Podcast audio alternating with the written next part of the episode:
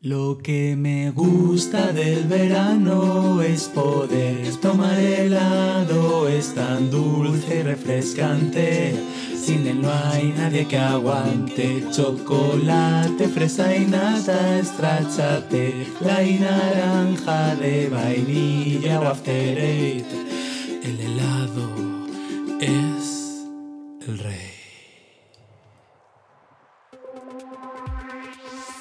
Bienvenidos al Lerele. ¿Alerele o no? víctima o verdugo. Equipo de investigación o equipo de la mierda. Hoy estamos de vuelta en Alerele y vamos a hablar de Lo que me gusta del verano.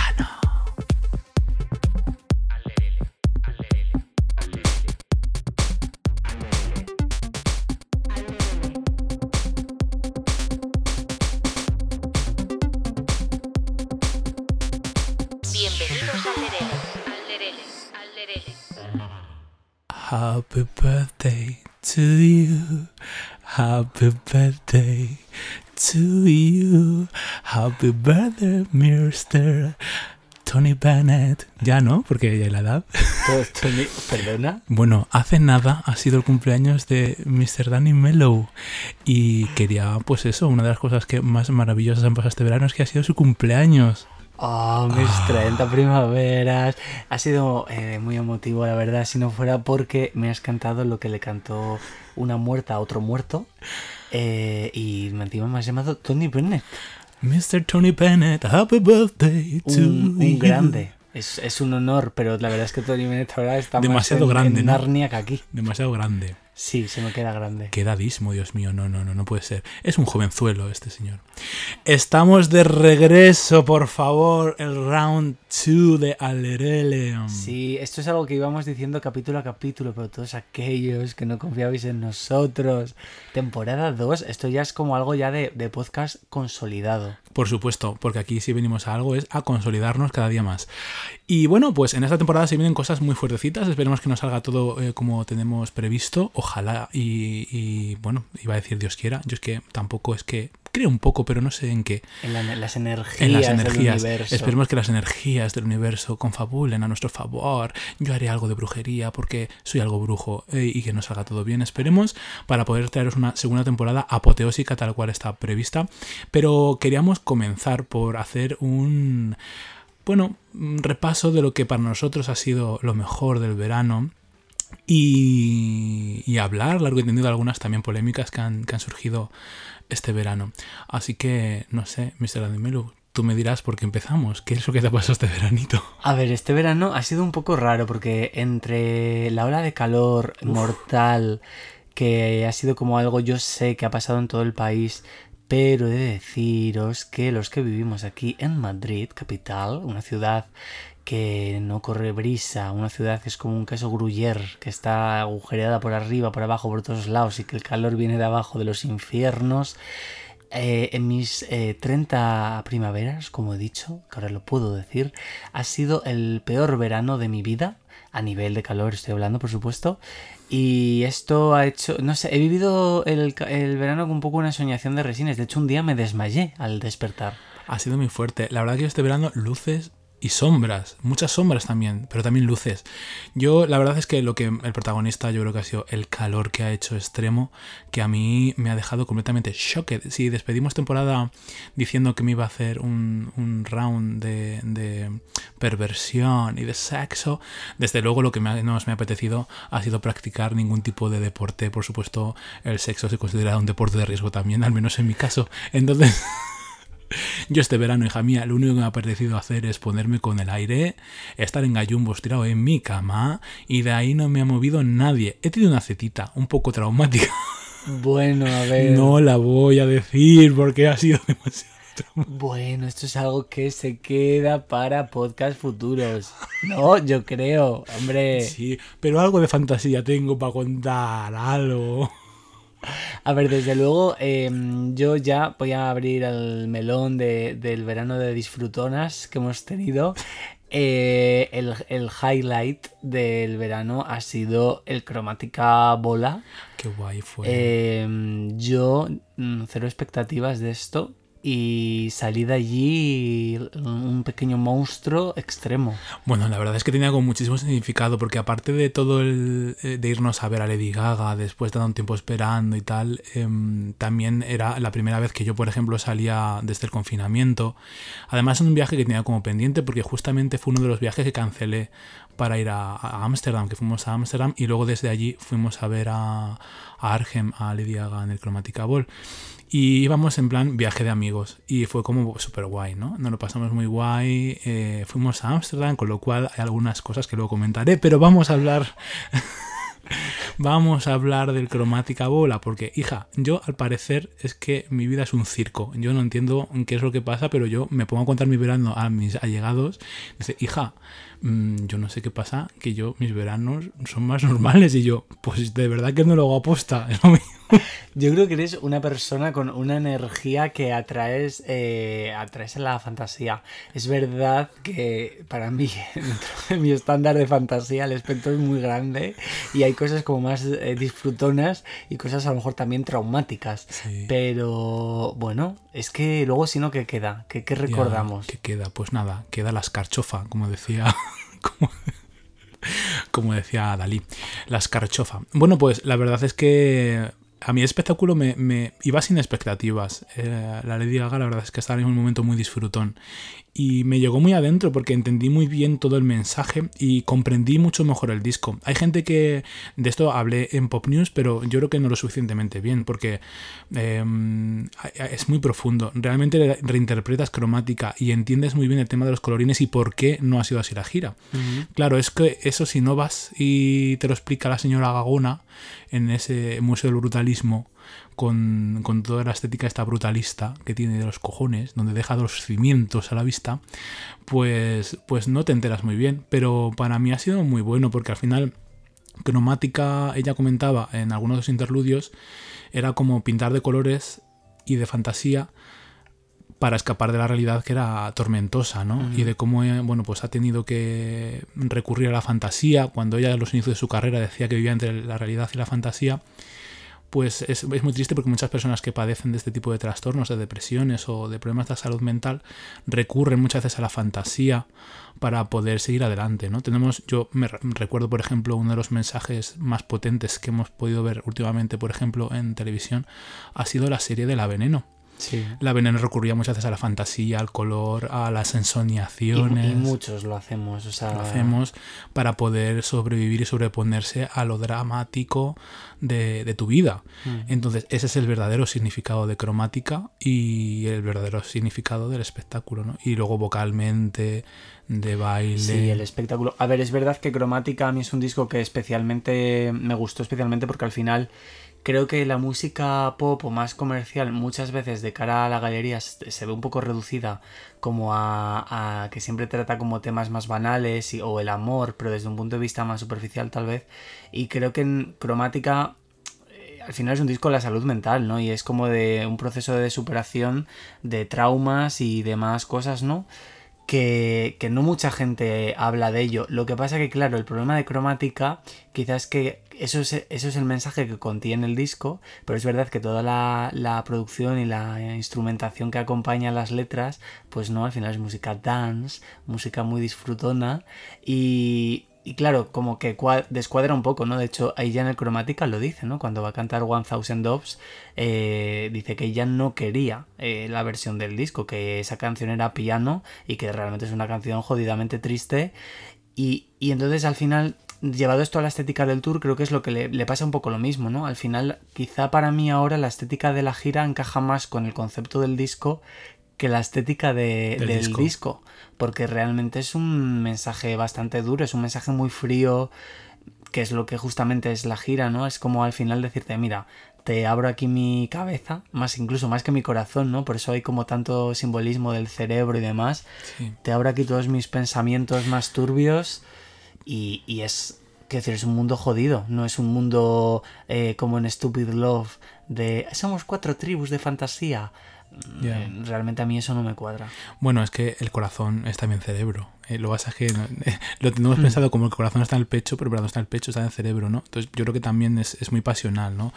Por supuesto hay momentos para el disfrute y para encauzar todo ese dramaturgo y cómo al final se ha sobrepuesto a todo eso. Por lo tanto, yo este año es un, es un año en el cual he ido como asentando también a nivel personal muchas vivencias mentales mías de años anteriores y, y me he ido conociendo también mucho, ¿no? Y me he visto muy reflejado eh, en, en la gira y en el concepto de cromática, ¿no? Mucho más que cuando salió cromática, ¿no? Porque Sí. yo justamente cuando salió cromática es cuando yo estaba un poco también a la par y yo creo que necesitas un poco de reposo para darte cuenta de muchas cosas, ¿no? Que, que- que te han ocurrido y tomar conciencia de ellas. Así que yo lo viví como una experiencia, la verdad, increíble, porque me sentía muy reflejado y tal, ¿no? Entonces, la- los interludios, ¿no? Y cómo empieza prácticamente en silencio.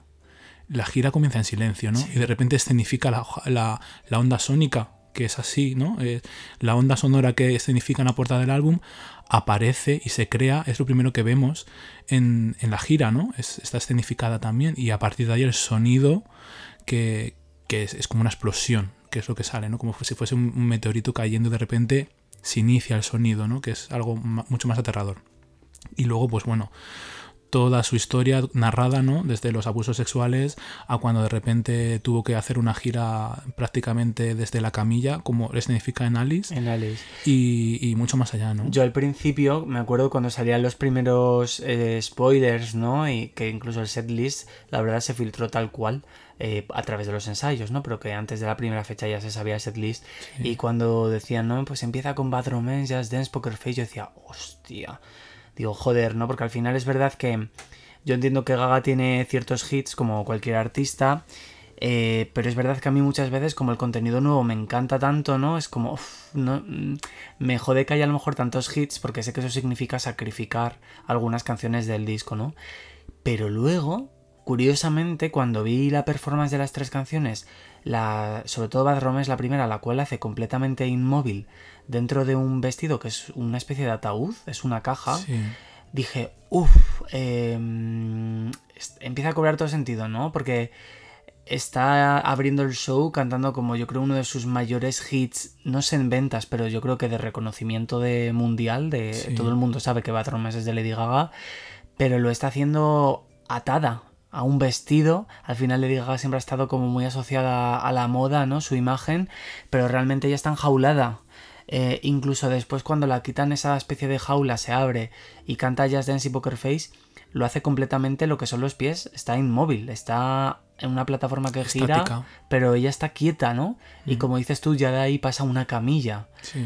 Entonces, pff, en realidad es muy duro. Yo lo disfruté mucho, quizá porque además yo ahora mismo estoy en un punto de mi vida que prefiero... eh, mm, no sé, um, prefiero este mensaje tan duro, ¿no? O sea, lo, lo vivo más que quizás si hubiera sido una gira de fantasía. Me parece como... mm, Prefiero algo más, más natural que, que tan plástico. Eh, pero es muy duro de ver, porque si lo piensas, el mensaje que está dejando... Es well, muy fuerte, sí. Al final, pues eso, eh, es como si le hubiesen metido en una caja para y le hubiesen limitado a hacer algo pues muy limitante, que es a lo mejor una sola cosa, y, y lo presentaba con sus tres hits, ¿no? Como todo el éxito le llevó precisamente a, a no poder hacer nada más que lo que se esperaba de ella y, y- y al final limitarla muchísimo, ¿no?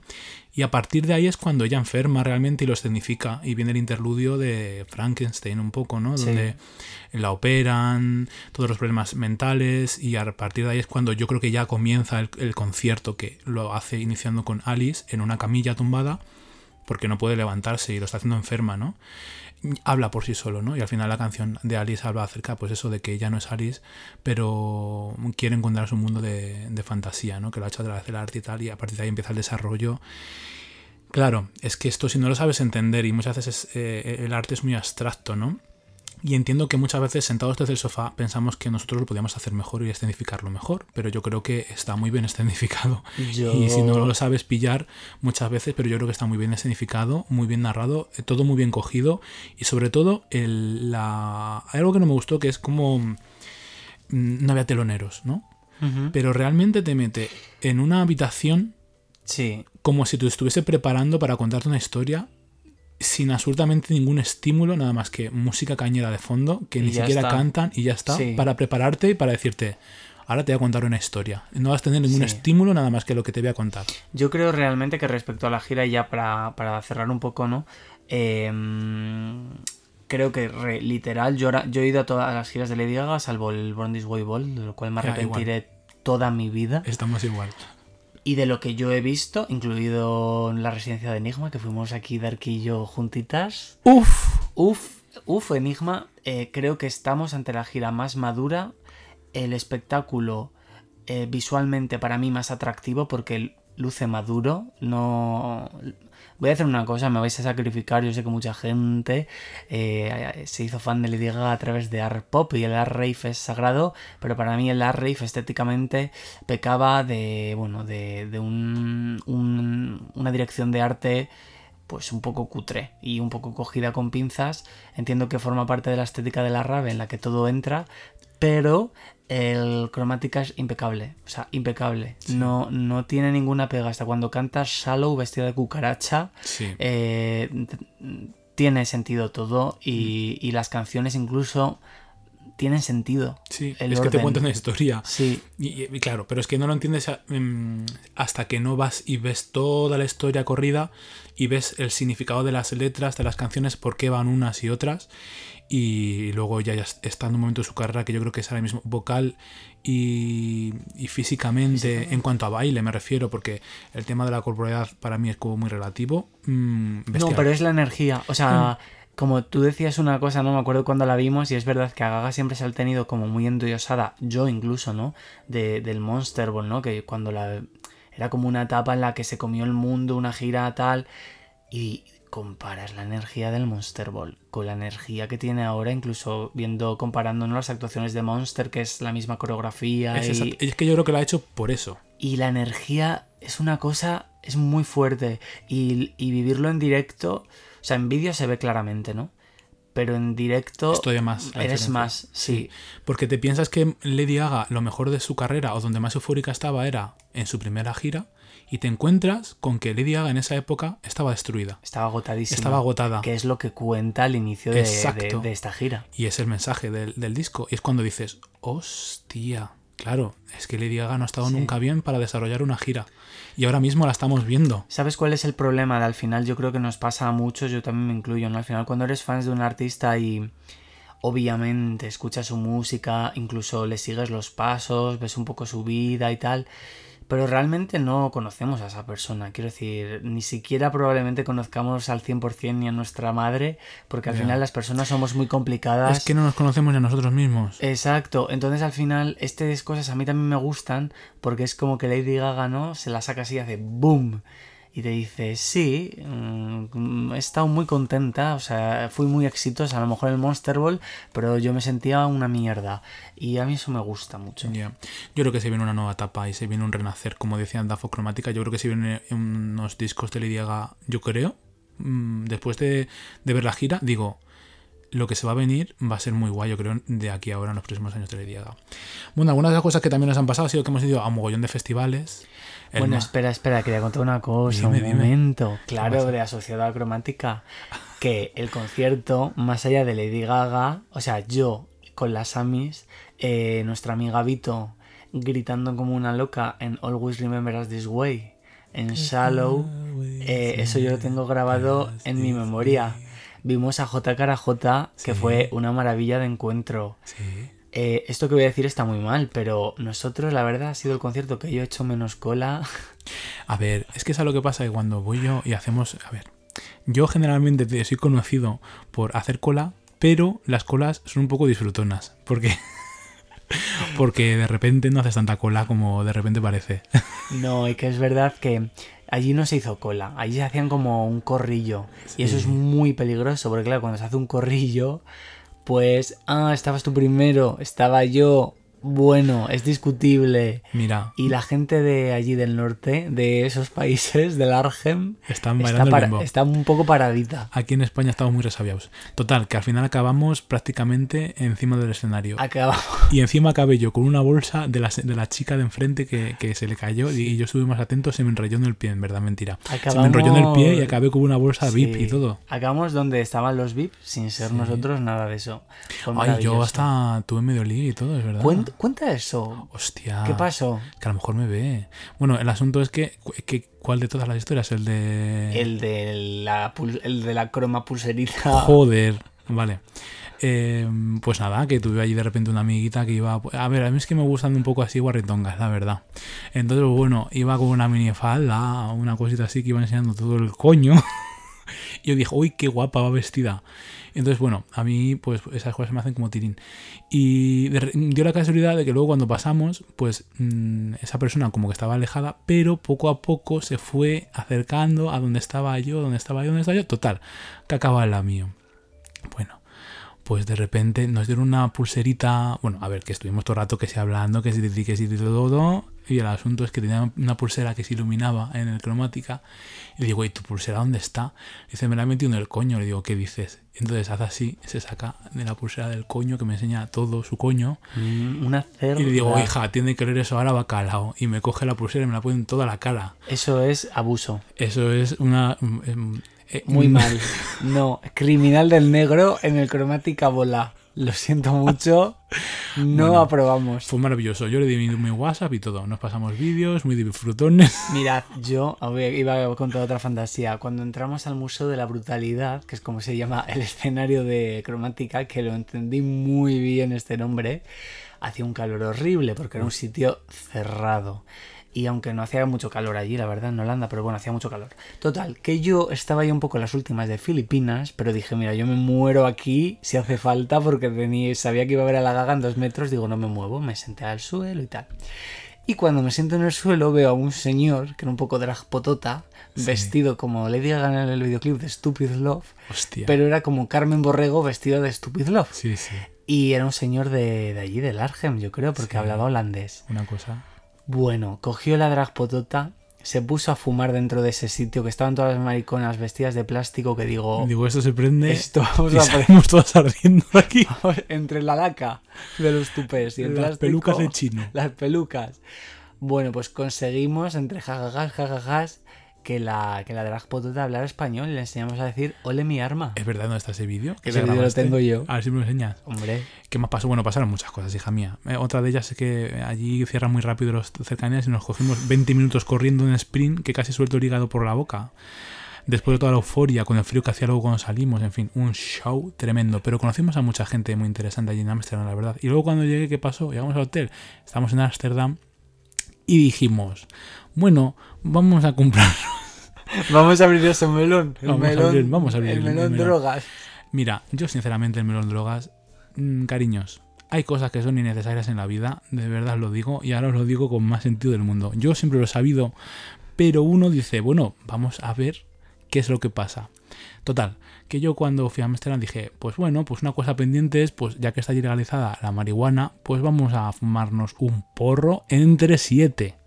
Que tampoco quería yo Claro, lo que pasa es que aquí la amiga en el coffee shop escogió el porro más eh, fuerte. No, con- intermedio. No, cariño, el THC que escogiste, que me lo han chivado, el, el bajo era del 8% y el tuyo tenía 25%. Mira, yo sinceramente ya os desvelo aquí el melón. Yo quería envenenar a todos mis amigos. Pero el tiro me sale por la culata y al final el que me envenené fui yo. Como siempre, todo mal en mi vida. A ver, es que hay que decir que esta, esta compra de drogas, de, iba a decir extraperlo, ¿no? Pero fue muy legal.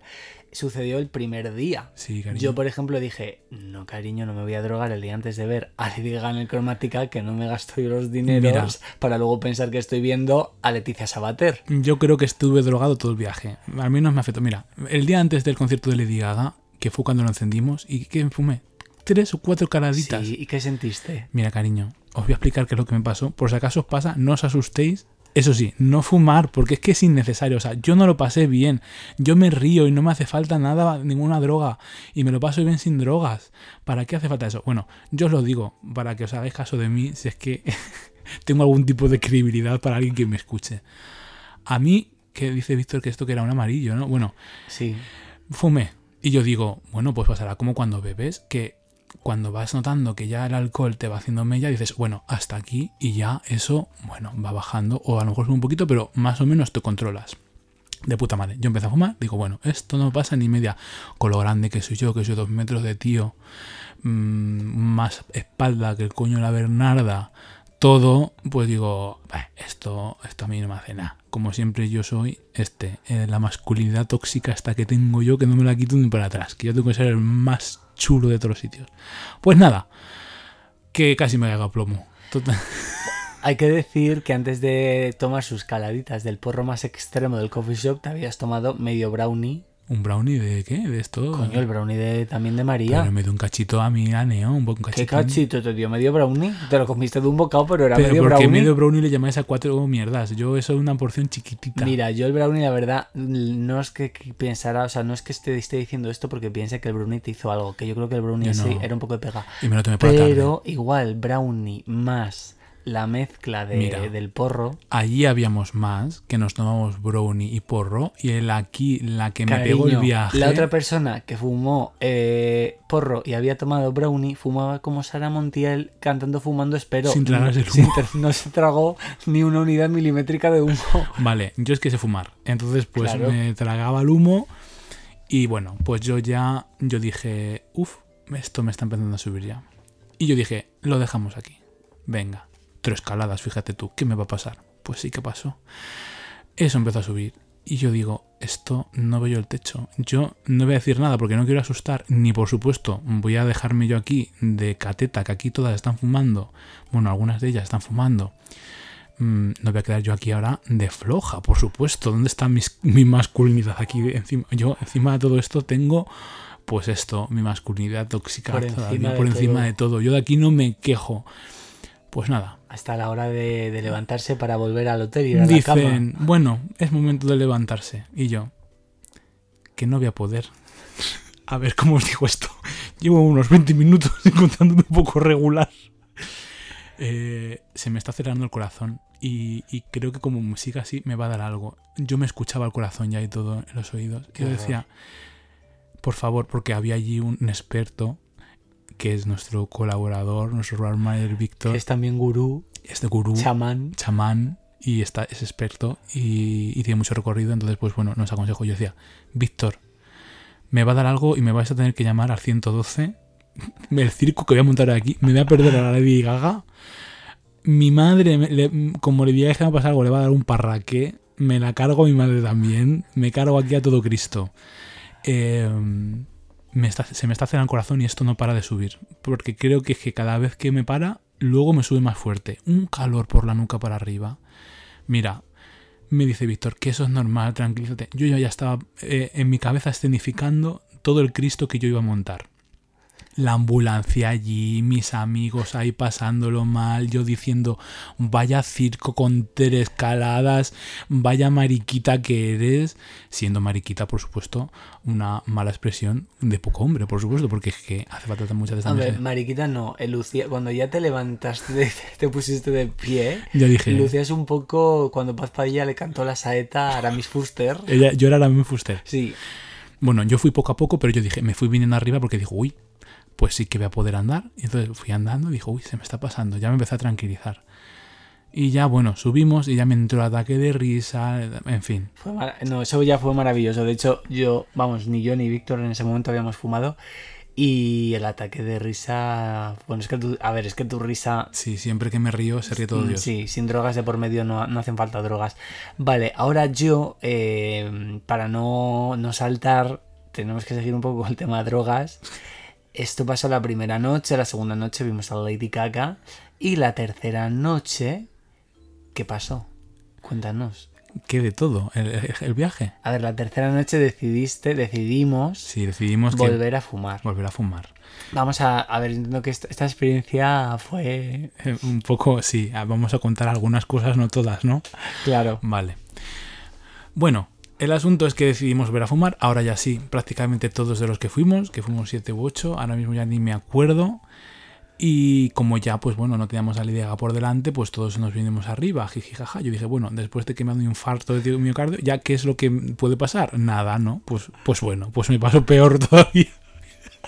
La cosa es que tú estabas como, no, no, no voy a fumar más, no, No, sé no qué. fumo más. Pero Eh, le diste, ¿eh? Sí, bueno, ese día fumé un poquito más porque yo dije, o sea, ya le había como cogido el punto y digo, bueno, fui fumando poco a poco, esperando a ver los síntomas y a mí como no se me aceleraba el corazón, digo, vale, esto ya va siendo otra cosa. Yo ya empecé con los jijijajas y jijijajas.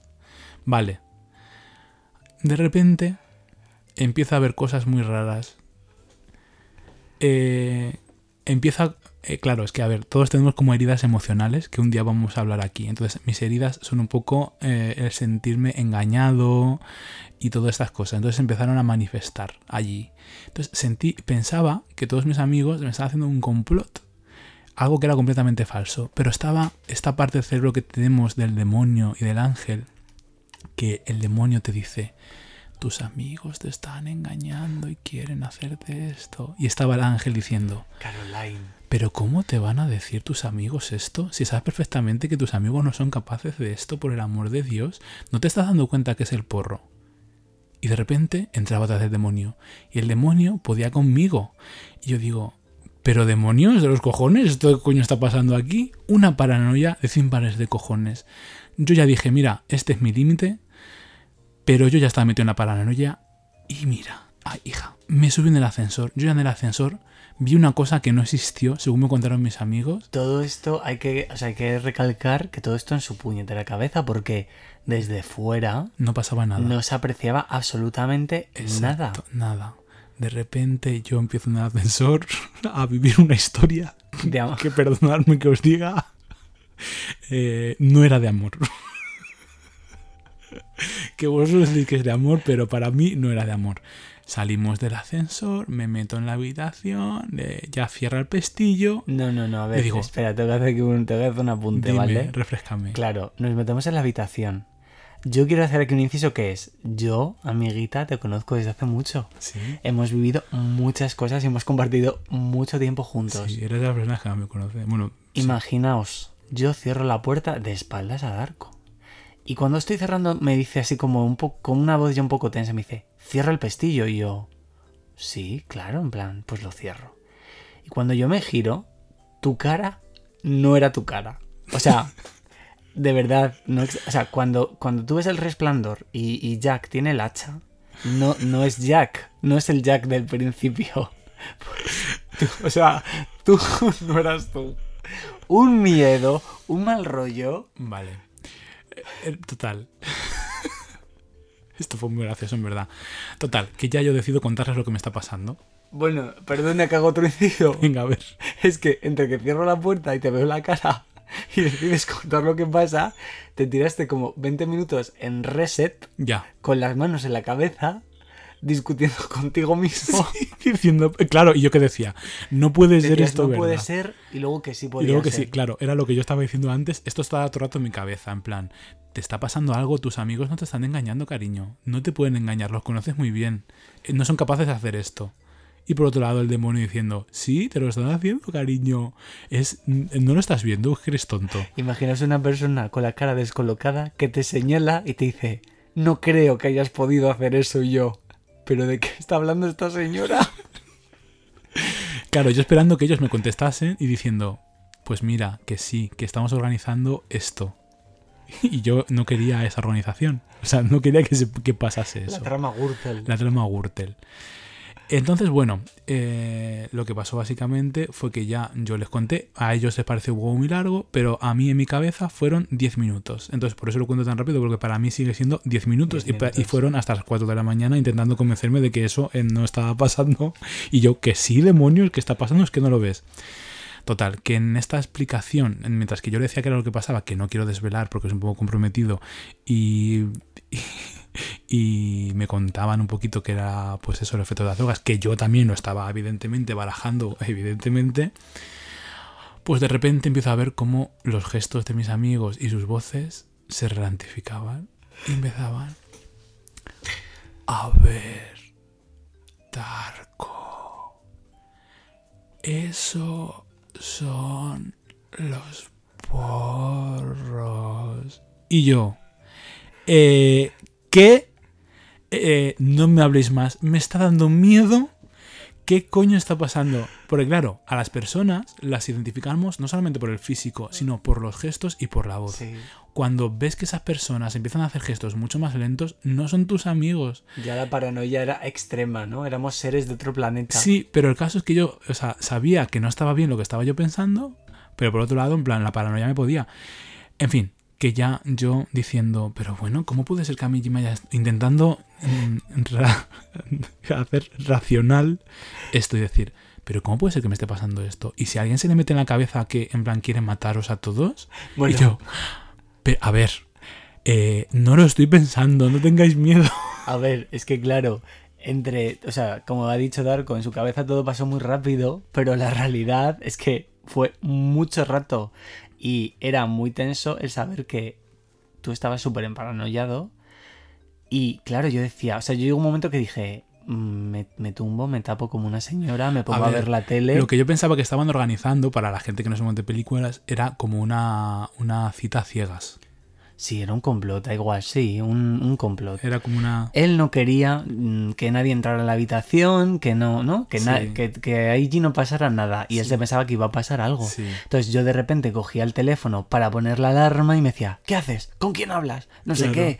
O Víctor cogía el pijama, ¿qué llevas ahí? Entonces era como la A ver, gestapo. tampoco era así, pero ¿qué llevas ahí? En plan... No, claro, no era como agresivo, pero sí que, o sea, no estabas agresivo, pero estabas como... como con- Aquí está pasando con- algo. Con tampoco Miedo. miedo, pero o sí, ¿sabes? Como muy desconfiado, ¿no? Desconfiado. Y claro, yo estaba súper mal porque digo, hostia, no quiero hacerle sentir peor de Sí. lo que ya está. Entonces dije, bueno, ah, voy a hacer que no pasa nada. Me puse la televisión en holandés haciendo yo una performance de que estaba entendiendo lo que estaba viendo, pero aún así Se arropó hasta el cuello me arropé. y le digo, cariño, ¿te pareces a mi, abueli- a mi abuelita que en paz descanse? que en paz descanse está muerta. Yo no me quería reír, es que era muy fuerte, yo no me quería reír ni nada. Y, lo, y claro, y pasó lo que dijiste tú, que ya nos, después de mucho rato, apagamos la luz, y va esta señora, y no se ocurre otra cosa que decirle a Víctor. ¿Y qué pasa si a alguna persona le da por ser agresiva? Claro. Yo estaba arropadito con mis manitas así pegadas a la, a la boca, diciendo, Esto nos no- va a matar. Esto nos mata. Va a coger la, la barra de pan esa que teníamos allí. Y lo va a apuñalar con el queso brie.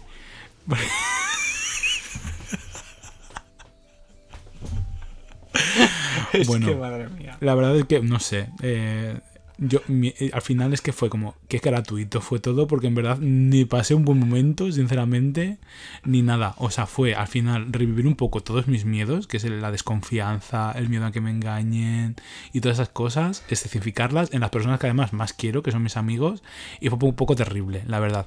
Pero lo peor realmente fue al día siguiente cuando dije.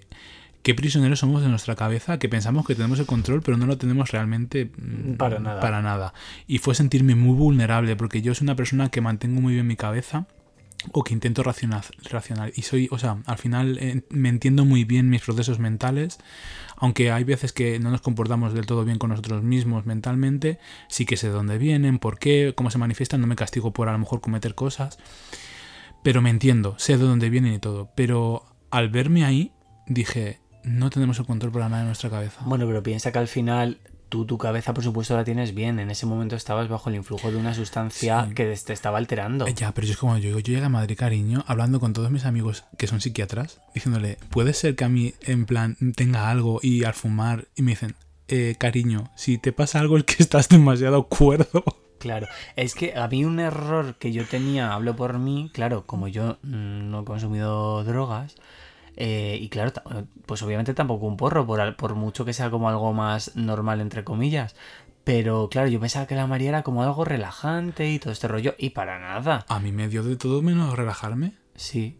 Es que de hecho el, el porro este que cogiste se llamaba amnesia.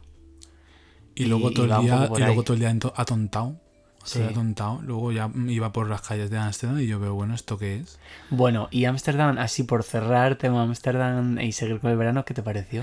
La verdad que me pareció bonito. Sí que es verdad que, por ejemplo, el tema de la prostitución y todo eso, o sea, eh, hay como, uf, no sé, hay como puntos muy en contra porque además es como un tipo de prostitución muy específico y aparte mm, es como decían, ¿no? Que habían intentado también meter a hombres, eh, pero no había funcionado y al final es como es, es, eh, todo para el hombre, o sea, es como Sí. muy concreto todo. Y todo es un mismo prototipo de y mujer. es un mo- mismo prototipo de absolutamente todo y es muy, Sí. muy coñazo. Y yo estoy muy en contra también de la prostitución, pero también entiendo que hay muchas personas que se tienen que ganar la vida. Algún día me gustaría hablar de este tema, ¿no? Y con alguien que, que maneje un poco más. Eh, igual para esta temporada creo que vamos a poder abordarlo.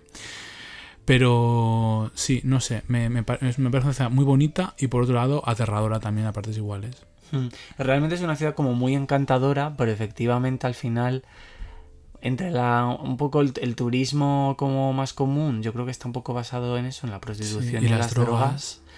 Y ya, luego sí, tiene mucho arte, lo que tú quieras, el tema de Ana Frank, que a mí me parece también muy, muy interesante y es una historia que por supuesto tiene que estar, pero realmente el turismo está sustentado en, en eso. Yo cuando me estaba entrando por fuimos a ver lo de Ana Frank en la, en la casa esta de los cojones, que a mí qué miedo de verdad, o sea, estar en esos sitios con toda esa energía, de esa tensión, porque yo no sé, no me gustó. Mm, Por un lado el morbo, ¿no? De ver dónde, de dónde estaban, ¿no? Es, escondidos. Es, es como que me, me sorprende mucho el ser humano, ¿no? Yo el primero, que, que también soy un poco morboso y me gusta verlo, pero por otro lado no me gusta esa faceta, ¿no? Es como esa dualidad. Pero luego la gente fuera haciendo fotos en la, en la, en la puerta de Ana Frank, con, riéndose. O, me parece como. Me parece como. mm, No sé, ¿no? ¿Qué, qué más quieres ver para, para comprobar que, que todo el mundo somos un poco demonios también, ¿no? Y cómo al final estas cosas. O como incluso, por ejemplo, el Museo de Van Gogh, de repente, ¿no? Que a mí, y Van Gogh, ya ves tú, no me interesa lo más, lo más mínimo, ¿no? Pero se tiró toda su vida siendo un muerto de hambre, creando arte, se muere y él de repente. ¡Pum! explota y, y ¿quién se aprovecha? Pues no sé, pero él no. Él vivió hecho siendo un, Cristo. Ya. A ver, es verdad que en el caso de, de Ana Frank, al final es. O sea, el dinero o sea, es una fundación, ¿no? El dinero va para, para personas eh, ahora mismo que también pertenecen a colectivos excluidos y demás. Pero de gente morbosa. Sí, Desde el pero. morbo. Sí, lo que pasa que. Sí y no, quiero decir. Yo quiero pensar que ese, ese espacio, igual que, por ejemplo, algunos campos de concentración todavía permanecen en pie y, y abiertos para su visita, permanece como un, una especie de, de de realidad de lo que fue, porque también no olvidemos que mucha gente que lo niega, por muy fuerte que parezca, y permanece con un, un poco la intención de ser un, un lugar del que aprender de la historia. El problema, como tú bien dices, es que a mí me sorprende mucho, sobre todo fíjate, la casa de Ana Frank al final es un lugar en el que efectivamente yo creo que tiene una energía un poco así porque no dejan de ser, eh, bueno, dos familias y un señor eh, escondido sabiendo que, que iba a pasar lo que pasó, con lo cual efectivamente la energía no tiene que ser nada buena. Pero me sorprende aún más cuando tú vas a un campo de concentración, em, la gente que, que incluso se hace una foto allí. Me sorprende muchísimo. Mira, porque no es, no sinceramente. es un monumento, no es... ¿Sabes lo que te quiero decir? El tema de la foto, ya me parece, sinceramente lo digo, hay gente que se queja de que se hace la, la gente con la foto. Ya es que me parece como la guinda del pastel. Para mí realmente eh, es el morbo que lleva a visitar esos sitios que ya digo, yo soy el primero que a mí me gusta ver dice, y meter la nariz de repente en Chernóbil, de repente en la casa de Ana Frank, pero me sorprende mucho ¿no? esta faceta del ser humano que tenemos que tenemos y no me excluyo, ¿no? Y evidentemente yo hay cosas que no voy a hacer, ¿no? Como voy a hacerme la foto, que es como... el- Pero para mí ya la foto es como anecdótica, realmente. Bueno, a ver, yo creo que, de- que sí y no. Porque quiero decirte, tú, o sea, la casa de Ana Frank hay una diferencia muy grande para mí.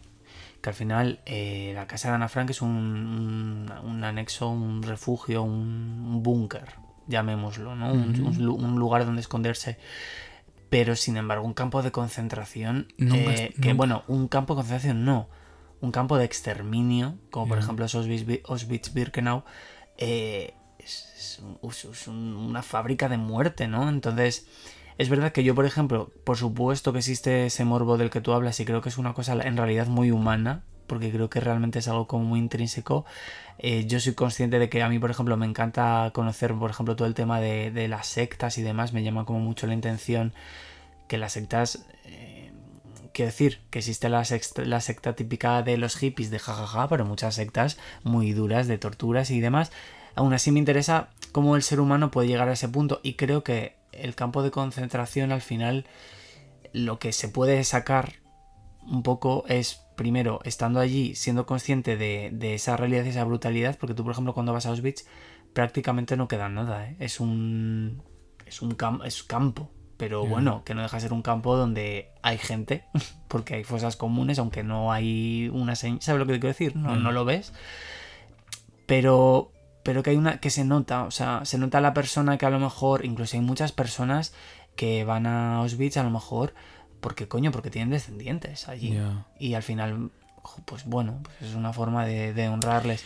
No creo que defina a la gente de eh, que tú has querido dónde muere o cómo ha muerto, sinceramente. O sea, yo creo que la gente mm, la define donde tú la guardas en tus recuerdos y dentro de ti. No... Sí, pero tú piensas, Darko, que por ejemplo al final hay religiones, pues la, la religión cristiana o la religión judía al final, pues también son religiones que por ejemplo sí que dan mucha importancia al tema de que el cuerpo Ya. esté enterrado Ya.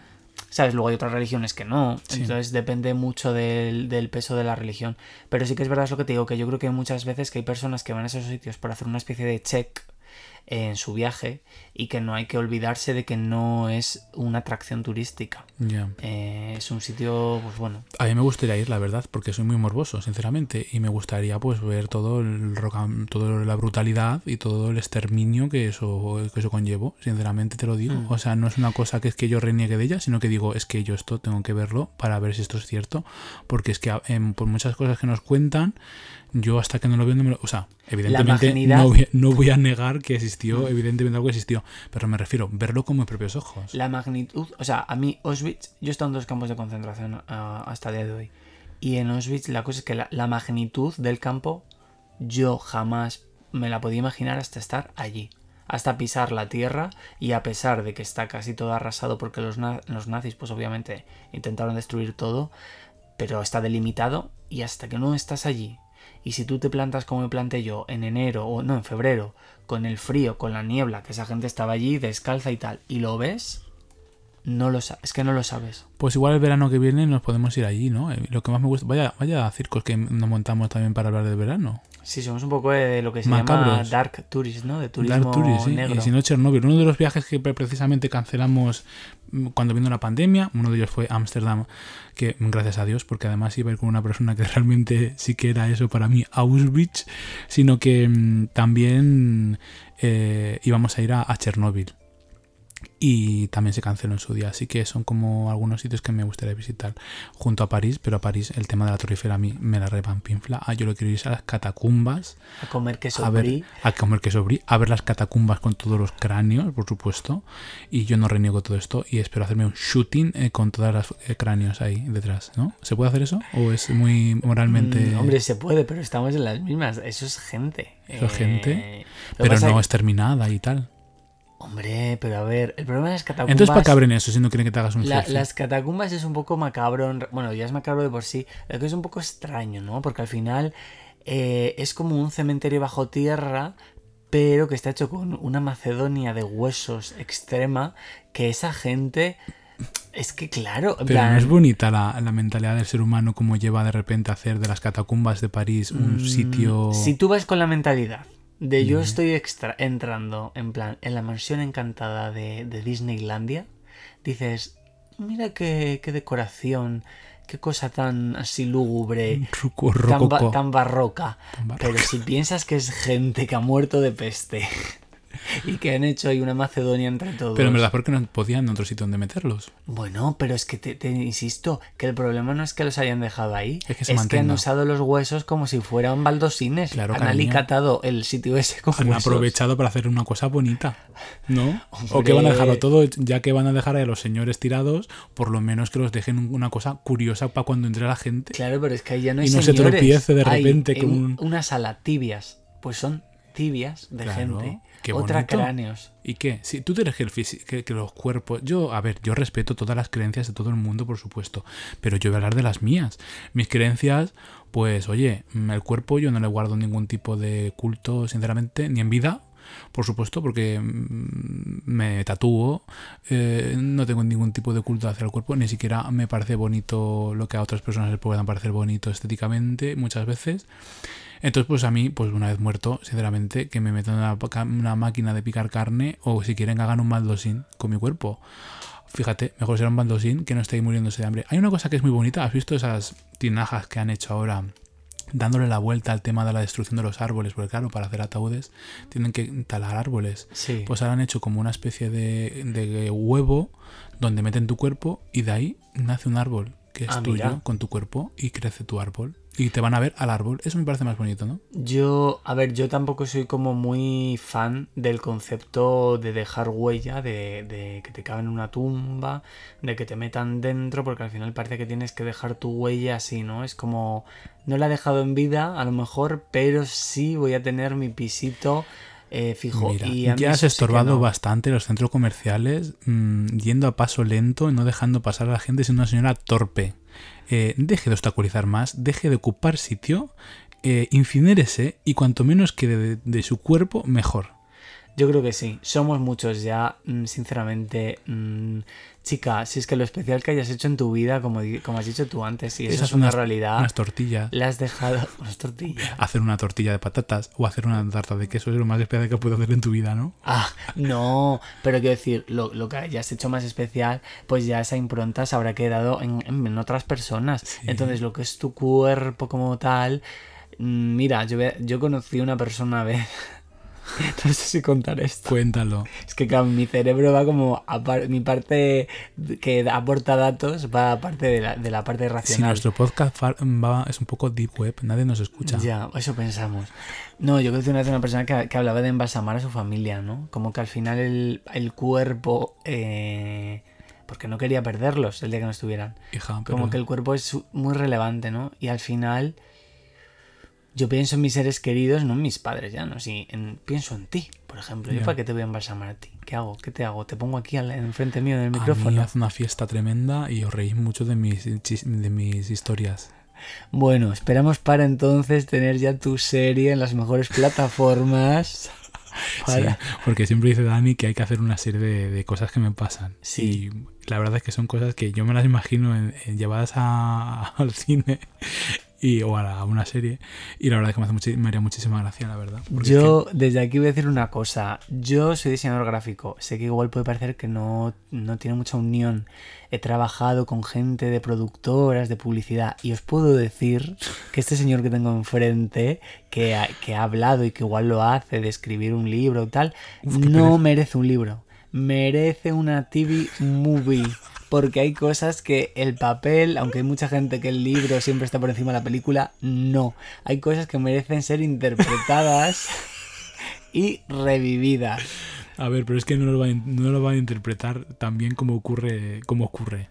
Bueno, hombre, si tú tienes el placer de dirigir tu propia TV movie, como por ejemplo va a hacer ahora Madonna, pues oye, Ah, pues sí, pues yo la dirijo. Yo digo lo que hay que hacer y a la, a la actriz o al actor y a toda la gente le- les meto caña. Bueno, pues otra de las cosas que nos han pasado este verano es que hemos estado en muchísimos festivales. Eh, uno de ellos que fuimos, bueno, con nuestro amiguísimo Luis, que se encarga también de hacernos la música de, de, a mí, eh, de Pop News y tal. bueno, y nos ha hecho, nos hizo, yo lo voy a decir ya aquí. ¿Qué nos hizo? Porque Luis me tienen que llevarse este mérito, nos hizo todas las instrumentales para el EP que íbamos a hacer en Party Ah, Shade. sí, vamos a hacer un EP en Party Shade. Bueno, pues y, y haremos muchas más cosas con Luis porque la verdad es que es un amor y, y cuanto más lo conoces, pues más, más ganas tienes de es una maravilla de, de persona. Sí. Y bueno, eh, pues nos fuimos con el de festival en Murcia, que fue una fantasía irnos a Murcia para ver a Fangoria, ver a Samantha Hudson. Uy, me han escrito de Grinder. es que mira, no he pagado el móvil, de verdad. Qué cosas. Uy, otra vez. Está, está, está Estás. como tengo. Es que he puesto una foto uf, muy calentona. Em, el asunto es que, bueno, vamos, eh, hemos ido, fuimos a Murcia y nos pasó algo como muy divertido. Bueno, aparte de que yo ligué con una colombiana espectacular, rubia, despampanante, por supuesto. Yo en todos los sitios donde voy tengo un, un amante en cada puerto. Y, Murcia fuimos, a ver, vimos a Fangoria, Sí. que tú tuviste ahí tu affair. Mi affair con la colombiana. esta. Vimos ese mismo día a Rigoberta. Recuerdo a Andini, que... que- fue la comprobación de la magnitud. Cómo me alegro de. Sí. La primera vez que la vimos fue el primer concierto fuerte que dio realmente. Que llevábamos mucho tiempo detrás de poder verla en directo, pero como acababa, siempre era como sold out todos los sitios donde iba, que tocaban teatros y tal. Se acababan las entradas como súper rápido. Nunca habíamos conseguido eh, conseguir entradas y fuimos a verla al Forum de Barcelona. Fue que- increíble. Fue increíble, ¿no? Y fue como ver esta tía va a ser muy fuerte, ¿no? Y después ya el Benidorm Fest y ahora todo el mundo la conoce, ¿no? Y, mm, y pudimos verla allí, que ya fue después de toda la oleada del Benidorm Fest, que fue increíble, ¿no? Cómo estaba la Yo gente. pocas veces, y fíjate que en los festivales generalmente suele haber mucha afluencia, ¿no? Pero creo que es de las veces que he visto más gente. Y, la- y cuando salió cantando la de mamá, eso fue... Fue épico. Fue muy guay cuando cantó, cantó Ay Mamá, pero el Génesis. Y la gente no estaba un sabía qué poco. Estaba shooked. Ya, Fue muy guay. Y vimos a Samantha Hudson. sí. Que bueno, es que el show de Samantha Hudson, de, de este último de liquidación total. Increíble, pero Extremo. ¿qué fue lo mejor de todo el festival? Pues por supuesto, no todo lo que transcurrió con normalidad, sino que estábamos en el escenario para ver a GT Calor y de repente estamos ahí en primera fila porque justamente actuaba después de Zara, que Zara, uff, Uf, la puta rave. la puta rave. Eh, pocos conciertos. Yo creo que a mí es porque me pilló en un momento vital. Que- Llorando. Que, la puta rave es, maravillosa, ¿no? Es increíble. Pero me pilló en un momento mm, que, uff, cómo me Sí. pilló, cómo lo disfruté. Mm. Como pocas cosas en la vida. Sí, fue increíble ese, ese concierto de Zara. Y después de Zara tocaba GT Calor. Según estaba previsto. Iba a tocar después. Pero no sé qué. Alguien canceló. Y de repente. Nosotros estábamos muy felices porque teníamos, eh, Zara la vimos en primerísima fila, fila. y dijimos, bueno, dos por uno, era en el mismo escenario Ojete Calor. Sí, lo vamos a ver en primera Lo que fila. pasa que entre Zara y Ojete Calor había como casi dos horas de espera. Sí. Ay, nosotros las dos horas, jiji, jajaja. Con nuestra cervecita. Iban poniendo el escenario para ojete calor, que si Sí. una batería, que si de repente unos instrumentos. Y luego ya nos empezamos a dar cuenta de que el público que había allí. Digo, pero esto, esto es público de GT Calor o qué es esto? ¿Qué es Hombre, esto? era, era un poco teenagers, ¿no? Muchas Sí. chicas. Total, que empieza a sonar la música. Nosotros así en primera fila. Cuatro góticas en primera fila. Cuatro fans de, de Fangoria. Y salen los Aurin de ahora. La- Qué aburrido. Los La. Y nosotros. ¿Qué? ¿Esto qué es? ¿Ojete calor o qué es esto? Yo no entendía nada. Y todas las quinceañeras, cuatro góticas en primera fila, yo dos metros y todas las quinceañeras, digo, ¿qué hacemos ahora? Bueno, nos fuimos allí como cuatro ratas. O sea, lo que vieron La La Land o La La Love o como se llamen, fue a cuatro mariquitas mm, yéndose de primera fila, horrorizadas. Pero yo me fui muy feliz porque las pobres chiquitas que estaban detrás se les iluminó el cielo, Sí. consiguieron la primera fila. Ah, Piénsalo, es que hicimos feliz a, a cuatro niñas. Sí, sí. Hicimos feliz a cuatro niñas y, eh, a cuatro personas eh, góticas también, que no fuimos de allí porque eso no había Sí. quien lo aguantase. Bueno, yo ya- la verdad me fui un poco triste porque resulta que Ojete Calor, que serían las 3 de la mañana, lo habían ya puesto para las 5. Y yo quería verles, pero es que el mundo festival en realidad ¿Quién hace los es, horarios? es muy duro, ¿eh? El mundo festival. Yo no sé quién se encarga de los horarios, pero me gustaría hablar con él. Y bueno, hemos ido moviendo festivales y tal, o sea, lo hemos pasado muy bien. Yo no he pisado la playa, me han cancelado el Diversity, que tenía planeado estar ahí cuatro o cinco días con mi amigo Adolfo en su casa y con unos cuantos amigos más que me iba a llevar de trupé, como siempre yo voy a todos los sitios con una- la trupé de Twincas. Y, y nada, no pudimos tener eh, nuestra historia de amor allí. ¿Quieres decir algo para Diversity? Decir la Diversity de los cojones, que como esto no se manifieste en pronto, voy a liar la de Dios, voy a montar un pifostio que, que voy a llevarlo a consumo y voy a hacer un, un anuncio en Pop News.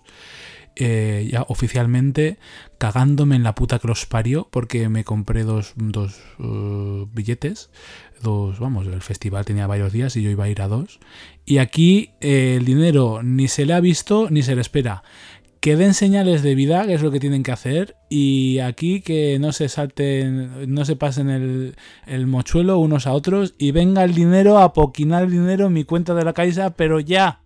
hemos tenido que retomar que la Darky ha dejado el micrófono suket. Voy a subirlo aquí de volumen. Dale, dale. con su chorro de voz que decía que mm, no sé si se puede saber de cuánto importe se trata porque a partir de un importe cuando te roban se considera ya hurto de con pena y todo. Pues tenía, creo que eran cada noche, eran 80 euros, 8, 8, 16 o así. O sea, 160. 160 euros. No recuerdo, pues pero Diversity Prisión. Eso es lo que digo yo. Hablando de cancelaciones. cárcel. Dime. eh, Guantánamo.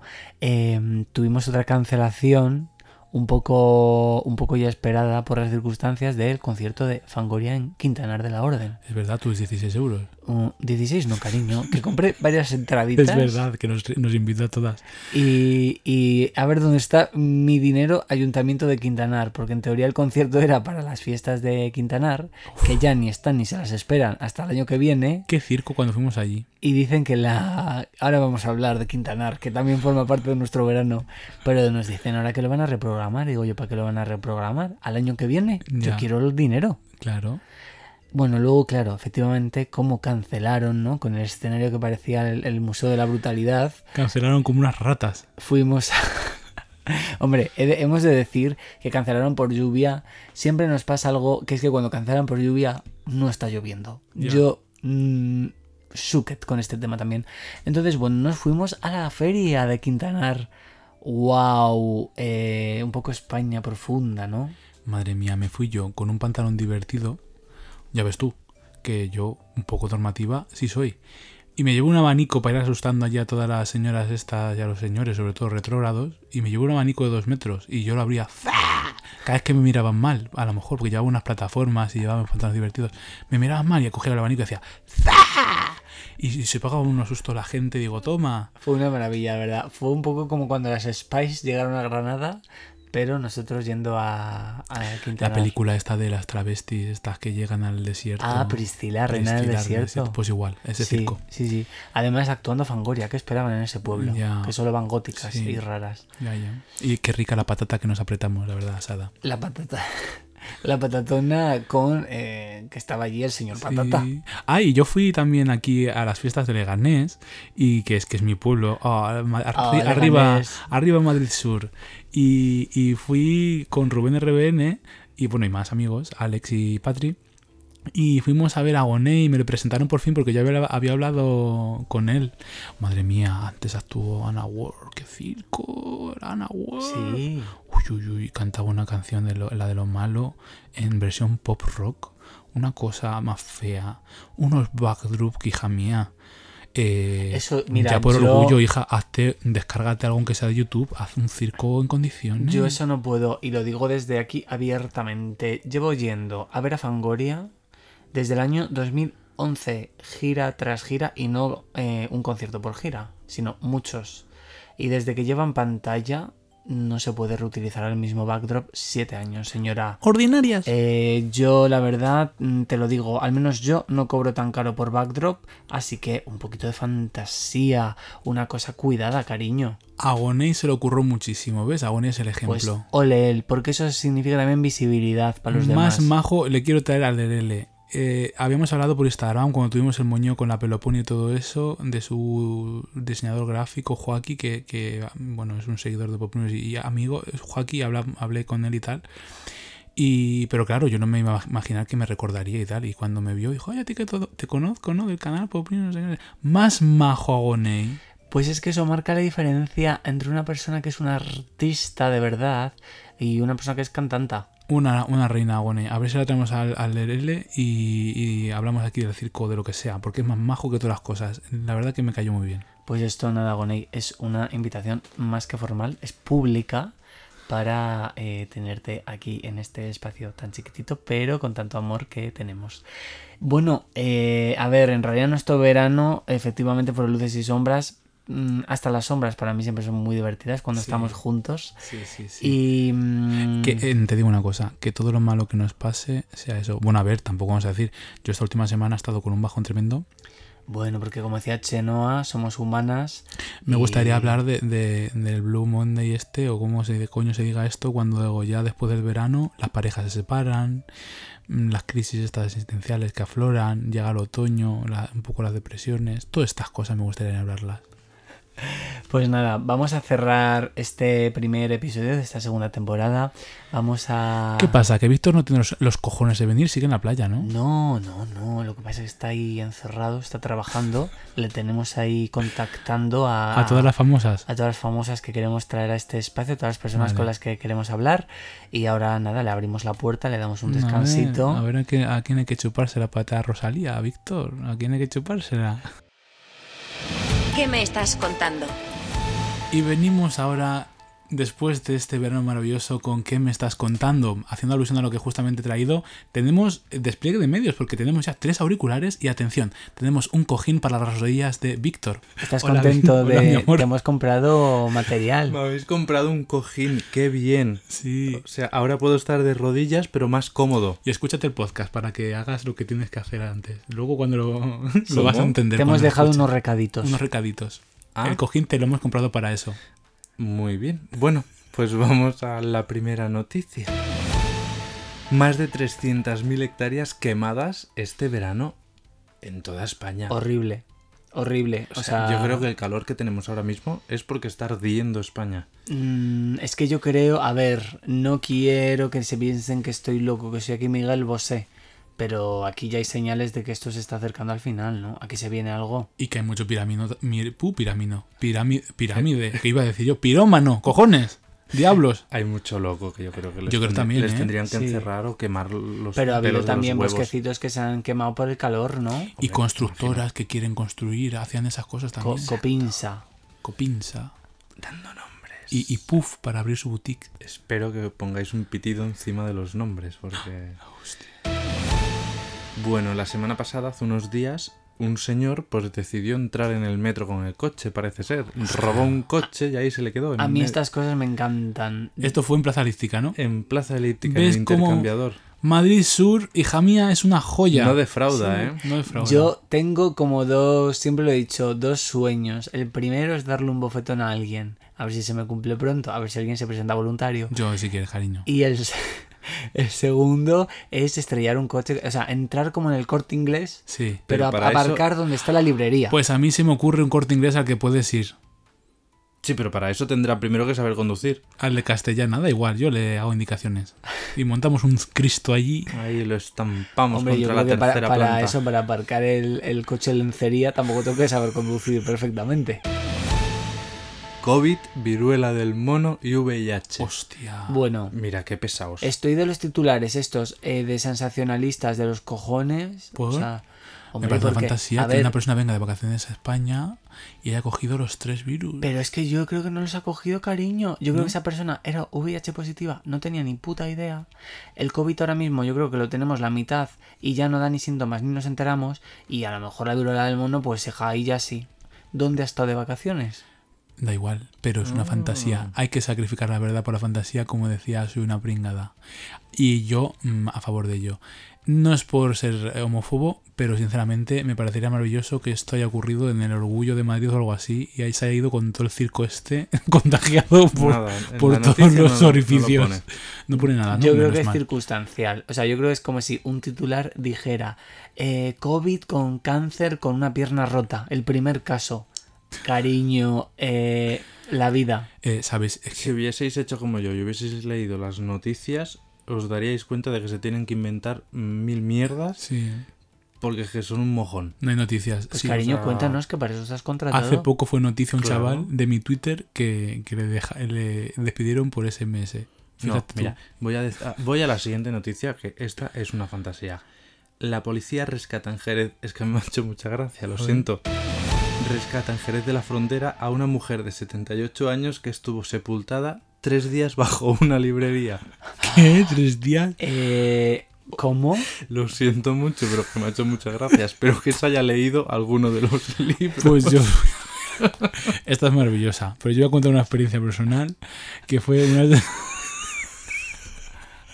Una señora mayor, una conocida, que se, ca- eh, se cayó, eh, vivía sola, y cuando fueron a verla, la mujer se había cagado y todo por todo el salón, y había refalones por el suelo de haber intentado levantarse, y estaba todo el salón cagado, y ella tirada en el suelo, y la pobre mujer no se podía levantar ni para Cristo. Qué horror. Y se la encontraron al día siguiente, la pobre mujer, ayudarme que me he caído y no me puedo levantar. A mí me da eso muchísima pena. A se ver, cagó, se meó, un circo que montó en la casa. pues hombre, esta pobre mujer, imagino que también tres días. Hombre, claro, tres días la mujer pues ha tenido que cagar y mear encima. Claro, pues qué maravilloso es. Es que esto no se cuenta en la noticia, porque estas cosas no las dicen. Pues, pues se da un poco por hecho, ¿no? Pues no, porque tú en, la, en el titular pones Tampoco- tampoco sepultado te una dice. mujer por una librería que se cagó y se meó encima. Tampoco te dice si se leyó alguno de los libros. Pues, Pues espera, me acabé el Quijote. el Quijote, el, mo- mojote. Tres días. Florece por primera vez en el Parque Botánico Orquidiario de Estepona una orquídea con fragante a chocolate blanco. Oh, pero el chocolate blanco dicen que es artificial, ¿no? Pero será transgénica la orquídea. Y yo que sé que es transgénica o No no, sea la trans- orquídea. No será transfoba. Es floración de la orquídea Stanhopea oculata. Es muy bonita. ¿Dónde está esto? Mira, en Estepona. Ah, Y aunque, Bueno, y, aun- y aunque el chocolate blanco sea ar- artificial, pero el chocolate blanco no es artificial, Pero es, joder, es pura está- grasa. es grasa, ¿eh? Lo que no es tiene chocolate. Exacto. claro. Venga, siguiente noticia. Madre mía, vienes cargadito, Sí. cariño. Un pepino de McDonald's pegado en el techo vale 6.000 dólares. ¿Por qué? Porque es arte. ¿Qué? Ah, Yo, a mí estas noticias. Pero bueno, si tiene el ketchup y todo. Eh, vamos a ver, ¿qué está pasando? Primero, las bitcoins que se han ido a la bitmierda, todas. Hemos- nos han desplumado A eh, todas. el plan de pensiones de las Party Shade. Luego el NFT, que también se ha ido a la mierda. Y ahora un pepinillo. Nos Eh. quieren colar un pepinillo pegado en el techo como arte. Mira, a mí que Pues me no. cuelen ya lo que quieran. Bueno, para acabar, última noticia, os voy a poner un audio.